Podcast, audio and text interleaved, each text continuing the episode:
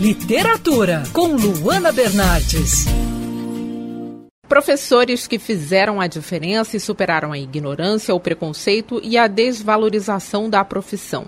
Esses são os homenageados do livro A Jornada do Mestre, histórias de professores comuns que se dedicaram ao extraordinário, da Elaine Garal. Elaine, como você fez a seleção desses professores para contar as histórias do livro? Tarefa difícil, viu? Porque quando eu comecei a pesquisar, eu vi que professor bom, que se dedica ao ensino com amor, com garra, não é exceção, muito pelo contrário. Tem muito profissional de educação fazendo coisas maravilhosas que precisam ser mostradas, valorizadas, reconhecidas.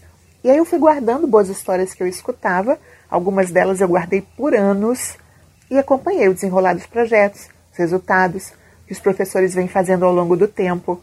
Na pandemia, quando eu vi a luta dos profissionais de educação para continuar ensinando remotamente, muito sem equipamento, sem treinamento, sem às vezes conexão com a internet. Aí eu pensei, putz, é agora, né? Essa é a hora.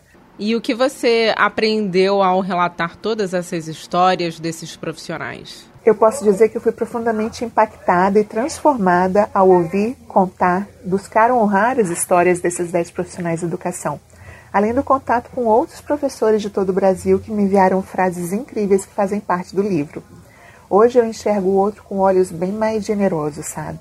É, eu sou mais corajosa para lutar pelo que eu acredito, para buscar o que eu penso que eu mereço e para colaborar com o outro para que ele também tenha o que acredita que ele merece. E Elaine, com a leitura do seu trabalho, como o leitor vai compreender aí essa missão tão grandiosa do professor? Fica muito claro no livro, assim, como eu acho que é claro na vida, que o professor é o que torna possível a grande maioria das profissões.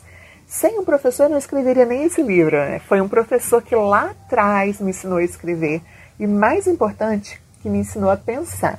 O bom profissional da educação ele transforma um aluno, esse aluno transforma a família, a família transforma a comunidade. No livro eu dou exemplos assim grandiosos como da professora que deu a própria vida para salvar os alunos. Muito, muito emocionante essa história.